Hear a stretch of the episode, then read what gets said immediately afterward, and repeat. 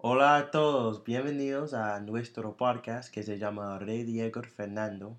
Yo soy Donovan y aquí tenemos Vanessa. Hola, mucho gusto, yo soy Vanessa. Ah, hoy vamos a, a tener una entrevista, los dos nos vamos a entrevistar sobre cómo, cómo fue nuestro viaje aprendiendo español y aprendiendo inglés. Bueno, el formato de, de nuestro podcast es así. Vamos a hablar en español sobre experiencias del aprendizaje del español y todo eso. Y después vamos a ex- explicarles ah, algunas cosas en inglés y las frases que suenan como raras o las palabras que usamos que son de Colombia o, son complicadas. Vamos a explicarles ah, cómo, cómo las usamos y todo eso. Entonces, empezamos. ¿Estamos listos? Listos. Bueno, bueno. Entonces, Vanessa, ¿cómo te sen- sentiste la primera vez que entraste a los Estados Unidos? Bueno, la primera vez que entré a los Estados Unidos fue muy bonito porque pues fue la primera vez que yo vine aquí, obviamente, ¿no? Ujú, claro. Entonces, pues eso fue muy interesante y obviamente porque también nosotros los hispanos siempre hemos querido, desde que somos pequeñitos, la mayoría, ir a otro país, a conocer, a viajar como otra persona normal. Y pues cuando vine aquí, eso fue, como dije antes, bonito, pero también al mismo tiempo fue difícil, porque pues ahí, en el- digamos, en el aeropuerto hablaban cosas así, pues en inglés obviamente, pero hablaban re rápido. Entonces yo trataba de entender, pero obviamente yo sabía que si me esforzaba no iba a entender igualmente, porque no sabía nada. Sí.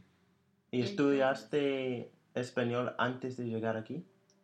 Uy, Antes- perdón, ah, estudiaste inglés. Sí, yo, yo estudiaba ya inglés, pero en el colegio, cuando era pequeñita y, y pues sí, eso vamos a hablarlo más adelante porque pues... ¿Y tú cómo te sentiste Ah, cuando entraste a Colombia por la primera vez? Uy, yo también estaba muy nervioso. Pensé que no tenía ni idea de, de la llegada, cómo, cómo iba a ser, todo eso. Pensé que estudiaba duro, duro, pero en, en realidad, ya sabes que no es, Mm. yo no estudiaba tan duro como pensé. Pero sí, estaba nervioso. Igualmente, iba a conocer a tu papá y tu familia también. Entonces, esa experiencia mm, y la llegada es algo que vamos a hablar más, más tardecito, pero era, era una, una experiencia que me enseñó mucho. Esa experiencia en el aeropuerto me enseñó mucho y sí. Ah, bueno, eso está muy bien. Entonces, en una entrevista, entrevista anterior,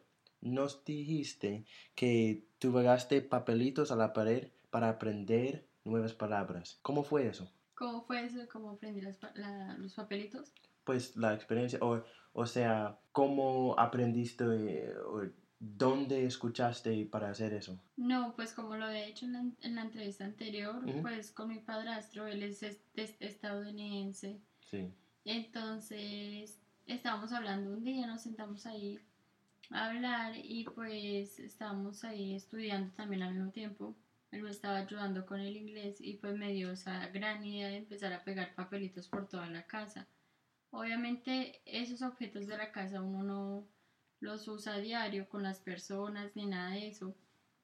Pero igualmente es otra cosa, porque igualmente tú vives en tu casa y por ejemplo tu mamá te va a decir Vanessa o eh, Juancho, ven a, ven me traes digamos la escoba o algo así. Y entonces también son cosas que tú tienes que aprender porque imagínate, ¿qué tal no aprenderse nada de eso? Sí, pues ya me Que imaginé. ese, ese coso de color negro y, y es digamos un, un pocillo Ujú. y tú no sabes que se llama pocillo tampoco. Sí, entonces, pues las frases también. Hay que, hay que aprender las frases también, no Claro. los básicos o, o las, pa- las palabras básicas. Am, ¿Cómo aprendiste las frases o cómo, cómo construir una frase o las frases de una conversación, si me entiendes? Bueno, las frases y todo eso, pues eso yo ya lo, más o menos lo principal uno lo aprende en el colegio, como estaba diciendo antes. Entonces, pues yo como iba al colegio allá aprendía y entonces allá pues los, los profesores me enseñaban cómo aprender así y más que todo yo tenía una profesora colombiana ya que me ayudó mucho y amigos allá también que me ayudaron. Y como te digo, mi padrastro me ayudó mucho también con el inglés. ¿Y tú? ¿Cómo, cómo aprendiste más o menos? ¿Qué, qué fueron, ¿Cuáles fueron los métodos más importantes para ti que te ayudaron mucho aprendiendo español? Bueno, antes de llegar a Colombia, uh, usé algunos métodos. Escuché unos podcasts que se llama Spanish Obsessed y Notes in Spanish.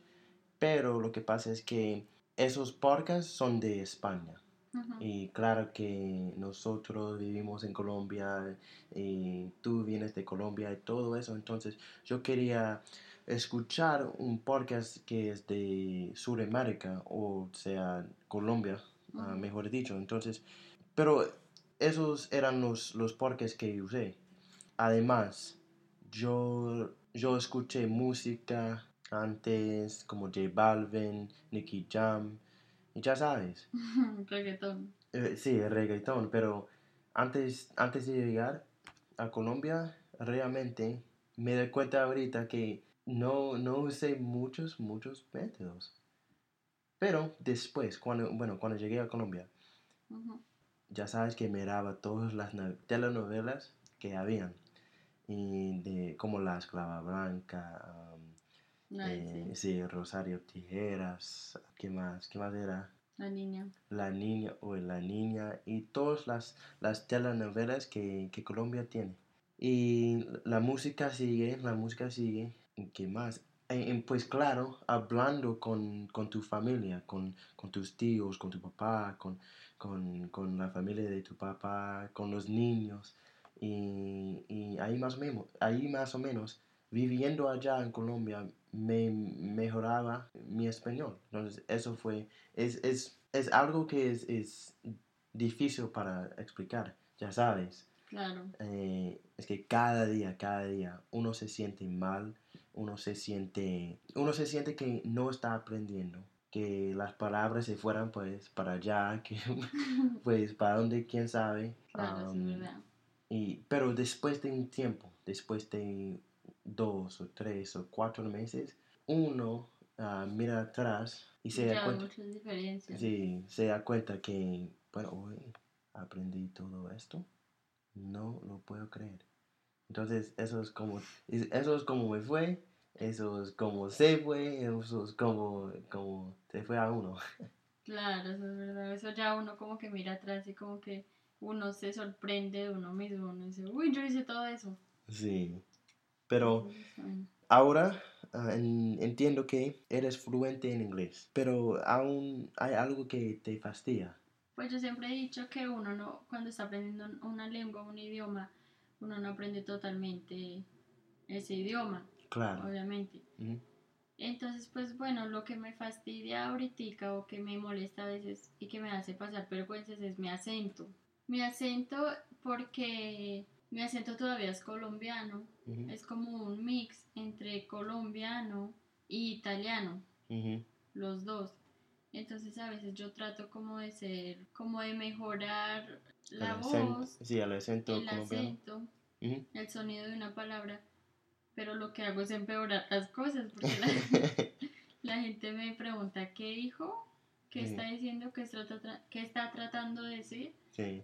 Entonces por eso yo, es eso, lo que me fastidia en este momento. Sí, ¿en inglés? En inglés. Ay, sí, sí. Eso me fastidia, sí. ¿Y a ti qué te fastidia cuando hablas español? Pues también el acento. Ya, ya sabes que yo puedo hablar de, de muchos acentos de Colombia. a veces yo, yo hablo como un, país, un paisa, yo, yo hablo como si fuera de Bogotá, de Cali, de, de Medellín y a veces de la Ciudad de México. de todo. Sí, de todo. Eh. Sí, todo es, es un, una broma. Pero, pero las personas me, me, dicen que ahora casi no tengo acento. No, es verdad, tú no tienes casi acento. O sea, se te entiende todo. Sí, pero a veces me pasa que, que algunas palabras que no puedo decir, que, que, no puede, que no puedo decir como raro. Raro no es como con, con un, R. A veces cuando estoy hablando. tienen dos R's. dos R, R's diferentes. La Por eso. primera es con R y la segunda es con R. Por eso, entonces eso es lo que me fastidia. Am, y a veces, bueno, yo no, yo no puedo decir algunas palabras, pero yo quiero te, hacerte una pregunta. Dime. De, del acentos, del- de la mezcla del, del acentos de italiano y colombiano. Cuando te escucho en, en, en español, yo no escucho ningún acento italiano cuando estás, porque es así. Yo creo que depende de la persona de- con la que esté hablando, porque a veces ellos, tú sabes cuando tú creces con una persona y, es, y tú sabes como el tono, el sonido y como el sabor de la voz que tiene esa persona y tú tratas como de hablar como ella, como para comunicarte mejor. ujú. Sí, Así claro. me pasa, entonces pues obviamente si yo estoy en mi país, estoy con mi gente, con mi familia, con- Claro.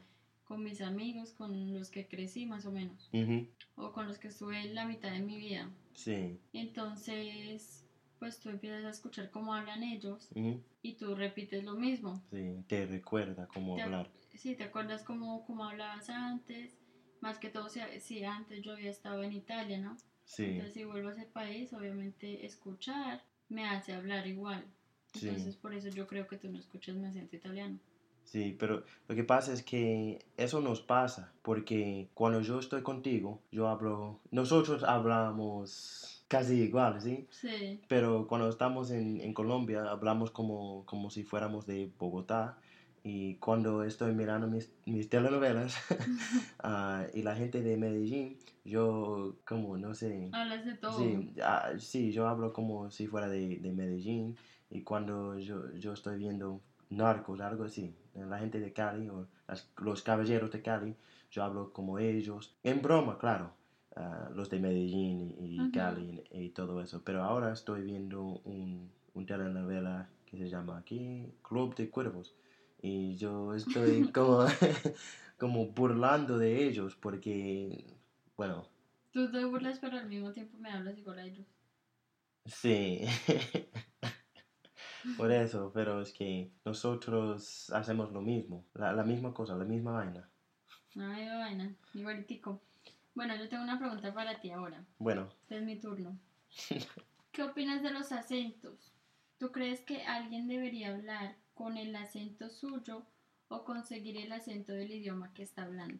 ¿Qué crees? uy. Bueno, pues hay dos lados de, de este argumento. Eh, en, en este lado, en un lado, tenemos un argumento que dice, la gente necesita aprender el idioma, la gramática, el vocabulario y todos los aspectos del español antes de debería preocuparse con el acento. Y al otro lado, la gente dice ah, mejorar su acento al nivel principal es una parte del proceso del aprendizaje de un idioma. Entonces, ¿en cuál lado me paro yo? Pues los dos. Y es que el camino que tomé eh, al principio era lo, primero. Y me preocupé de, pues, de dominar el, el idioma. Ujú. Y después me, bueno, concen- concentré en el acento. Pero lo que quería, eh, pues, que hiciera antes, que yo hiciera antes, era que mejorar mi acento cuando estaba, cuando estaba aprendiendo cómo hablar. Ujú. Entonces, los dos, los dos, las dos cosas ah, al mismo tiempo. Entonces, ¿por qué digo eso? Es porque ahora que yo puedo hablar español y con fluidez más o menos, Sí. estoy tratando de, de reaprender cómo hablar y la pronunciación y to- de las palabras y todo eso porque yo aprendí las palabras sin la pronunciación correcta entonces yo, yo necesito ah, reaprender cómo hablar y cómo formar las palabras con mi lengua y todo eso, ¿sí me entiendes? Entonces, si hubiera, si lo hubiera hecho antes, yo no necesitaría, estarías reaprendiendo ahorita. Sí, por eso. Entonces estoy perdiendo el tiempo, si me entiendes? Porque Sí. yo estoy aprendiendo las palabras, aprendiendo las palabras y otra vez estoy aprendiendo las palabras. Entonces, básicamente, tú estás, estás estudiando más profundamente que antes. Sí, por o eso. sea, tú ahorita sabes ya súper bien el, ingl- el español porque yo, tú, te escuchamos. Ujú, Pero ahorita te quieres focalizar en cosas que antes no, no habías puesto cuidado. Sí, y ¿te acuerdas cuando, cuando tu tía me habló, o pues me hablaba, y bueno, y te, uh, le hablaba también, y ella no me podía entender porque mi acento era tan duro, tan, tan fuerte. Sí, tan fuerte, tan americano, que ella no me podía entender. Entonces, por eso es porque el acento es tan importante, porque los nativos no están acostumbrados a oír un acento de algunas personas. En inglés estamos acostumbrados a oír la gente que habla otro idioma, algo así, porque todo el mundo habla inglés, e, es un idioma mundial. Entonces, alguien puede hablar, un latino puede hablar inglés, bueno, le podemos entender. Ah, de, de, Inglaterra, bueno, le podemos entender. De, cualquier, de, Francia, ah, de Francia, le podemos entender porque todo el mundo habla inglés. Pero el español no es así. Y al menos en Colombia, casi nadie habla inglés. O sea, en, en la mayoría de partes de, de, Colombia casi nadie habla inglés. Entonces un acento de, de los Estados Unidos suena como raro. Entonces un inglés y un acento de, de, aquí suena raro. Entonces por eso, si quiero que me, me entienda, necesito hablar con un acento así, más o menos. Claro, sí tienes razón. Entonces, Vanessa, cuando tu novio o alguien te corrige, ¿cómo te sientes? Bueno, cuando mi novio, cuando alguna persona me corrige, pues yo normalmente, pues depende de cómo me sienta. Porque mm, si me corrige él, es diferente porque él me está ayudando. Pero hay otras personas que lo hacen a posta. Sí. Y ellos como que lo hacen, lo quieren hacer sentir mal a uno. Sí. Pero eso depende también de uno personalmente si uno se quiere sentir mal o hacerse pisar de la persona, ¿se entiendes? Sí, claro, es como, ay, yo quiero, no sé, hacerle daño, o sea, ay, bueno, yo quiero ir a la piscina. ¿Qué? ¿Qué es lo que dijiste? Yo quiero ir a la piscina. Y ellos ah, entendieron. Sí, es por eso, es como, no, no, se dice, yo quiero ir a la piscina. Como, uy, ok, ¿por qué me dice eso así? Entonces por eso te estoy diciendo, yo sé que cuando mi novio me pregunta eso, él lo hace para ayudarme, entonces pues no me siento mal. Antes me gusta que él me corrija porque así yo aprendo cómo pronunciar, porque la mayor parte de veces me dice para la pronunciación. y, y, ya me siento bien. ¿Tú cómo te sientes? Cuando yo o otras personas te... Sí, eh, es que ya sabes que yo tengo un, un, orgullo. Y, y, todo eso. Entonces necesitaba acostumbrarme que alguien me corría. Era, era, una, era una, cosa, una cosa que, que, era, que me molestaba porque tenía un orgullo, pero ahora es como, bueno, esa es la corrección, entonces tómalo, Donovan, tómalo y de una vez, si lo aprendo, entonces no me corrige, ¿sí me entiendes? Claro. por eso, entonces apréndelo rápido y... Y nadie te va a decir nada. Bueno, eso, eso es como, como superé mi orgullo. Bueno, si quiere que, Donovan, si quiere que no, eh, si alguien no te corrige, entonces apréndelo de una vez de una vez, mejora tu acento y todo eso y superalo y ya. Superalo. Superalo. Ahí salió el acentico. sí, por eso. De pues sí, pero entonces eso fue lo que te iba a decir. Yo te tengo una última pregunta. ¿Tú cuáles consejos tienes sobre los sentimientos, los pensamientos del aprendizaje de idiomas? No método, métodos o nada de eso. Los sentimientos. Bueno, en este camino vas a sentir como si estuvieras en una montaña de rusa. Vas a ah, en una montaña rusa es que... Es con, con muchas tristezas o, mejor dicho vergüenzas pero muchas felicidades. Muchas vergüenzas muchos errores y todo eso. Es, es un camino y no va a ser derecho. Y por eso yo sé que estoy diciendo algunas cosas que no, no se suenan bien pero es que los sentimientos se vienen se va. Sí eso también me pasa a mí algunas veces digamos como la vergüenza que estabas hablando en este momento Yo digo que a veces estás ahí con la persona y te da pena, te da vergüenza hablar con esa persona porque no sabes cómo decir una palabra. Sí. Entonces, pero eso es como tú estabas diciendo, que el sentimiento viene y se va. Entonces la vergüenza llega y después de que ya dices la palabra, ya como que ya lo dije, ya no puedo hacer nada más. Sí, por eso. Entonces, pues ahí. No, la única, sí, la única que queda es que aprendo, ¿no? Es que ya le, ya le dije esa palabra, esa frase, lo que sea. Bueno, eso me queda. eh, eso queda, eso queda y lo único que, que me queda es el aprendizaje. Entonces, ¿cuáles consejos tienes sobre los pensamientos tú? Bueno, pues algunos consejos que yo tengo es que si tú de verdad quieres una cosa, tú puedes lograrlo, puedes, eh, puedes seguir haciendo estas cosas y no dejarlo así como habíamos hablado anteriormente, que si tienes un sueño no lo dejes por allá, ahí, por toda la vida, no.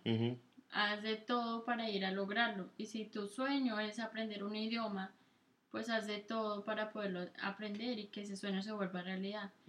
Y pues que aprender un idioma es una cosa muy bonita porque aprendes eh, el idioma más que todo, la cultura, la gente y muchas cosas diferentes a tu propio país, a tus propias personas, gente y todo eso. Entonces pues eso es muy bonito. Sí, suena y no haces nada para lo- lograrlo, es un pecado.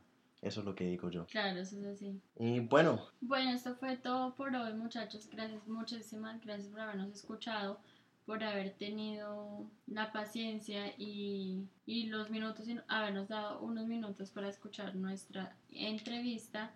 Y espero que sigan focalizados y entonizados en nuestro programa El Rey Diego Fernando.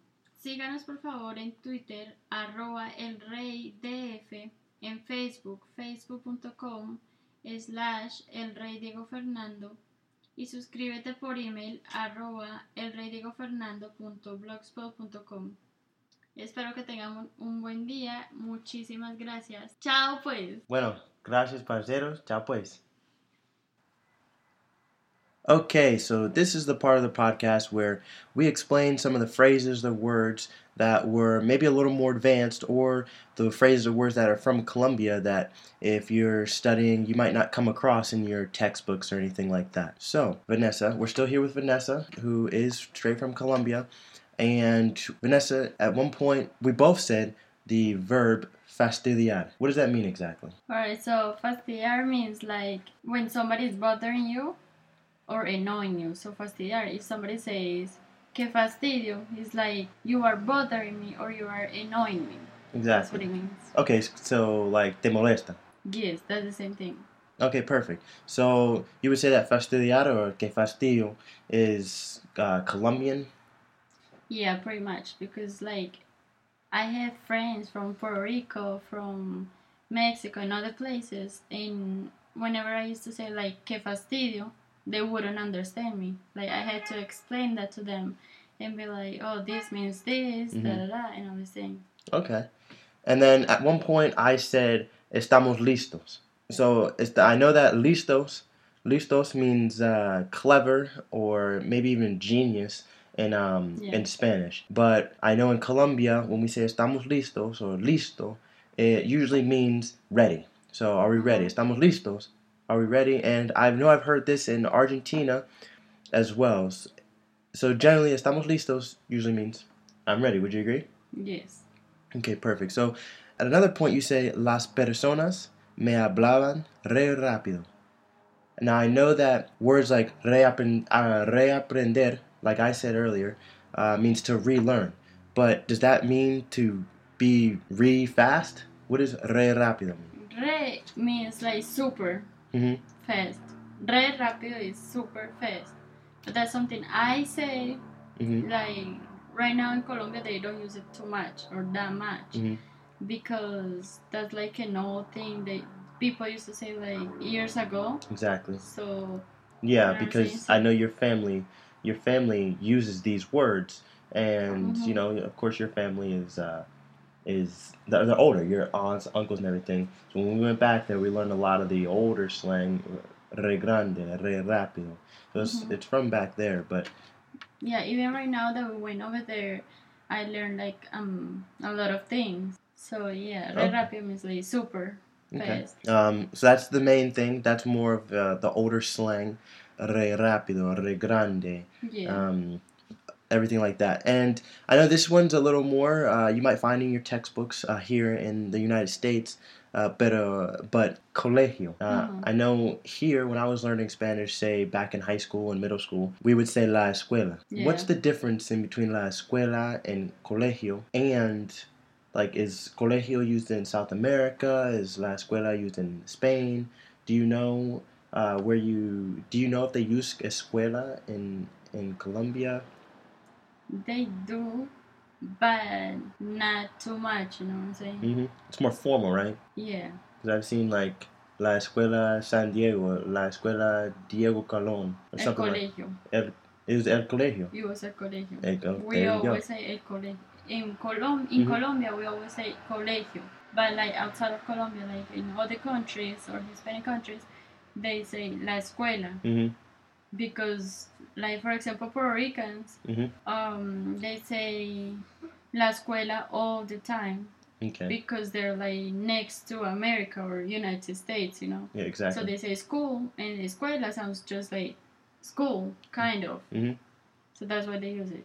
okay. That's what my friend told me. Okay. Perfect. And your friend is Puerto Rican. Okay. Yes. Perfect.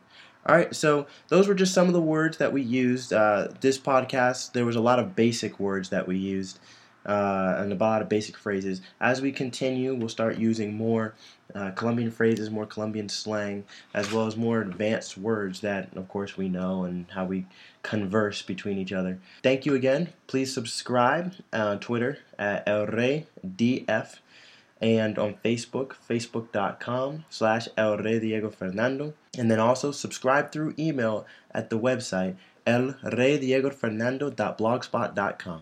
Thank you y ciao. Ciao.